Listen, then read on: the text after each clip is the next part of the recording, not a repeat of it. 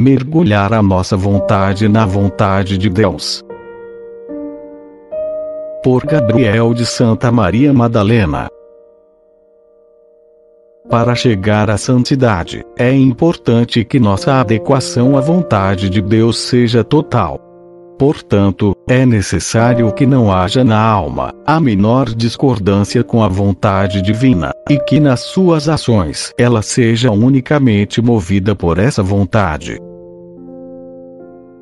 O motor de todas as nossas ações é sempre o amor. Mas esse amor pode ser amor por nós mesmos, amor pelas criaturas, ou amor por Deus. Enquanto existir na alma qualquer coisa contrária à divina vontade, ou seja, qualquer apego desordenado ao próprio eu, ou às criaturas, nossa vontade muitas vezes acabará agindo, não por amor a Deus, mas pelo desejo da satisfação própria, ou pelo amor desordenado pelas criaturas.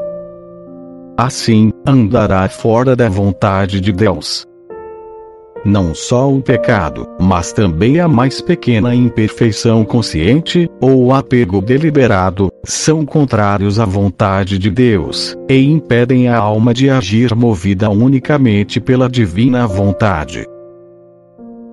Pelo contrário, quando a alma não tem nenhum apego, e totalmente livre do seu amor próprio, e do amor pelas criaturas, se apega a Deus, então é levada a agir movida pela vontade dele. E vive assim, momento a momento, conforme o beneplácito divino.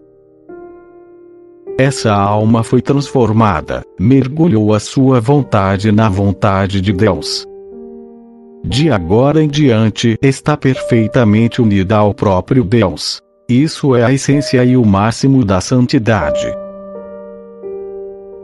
Oh meu Deus, vós me fizestes compreender que a vossa santa vontade é a única coisa necessária, é a minha única riqueza.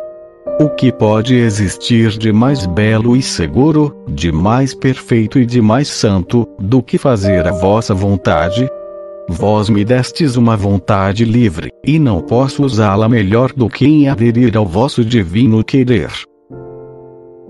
Ainda que eu pudesse realizar as maiores obras, as mais belas conquistas, se não coincidissem plenamente com a vossa divina vontade, não teriam valor eterno, e estariam, por causa disso, destinadas a perecer ao passo que as mais insignificantes ações realizadas segundo a vossa vontade têm um valor imperecível.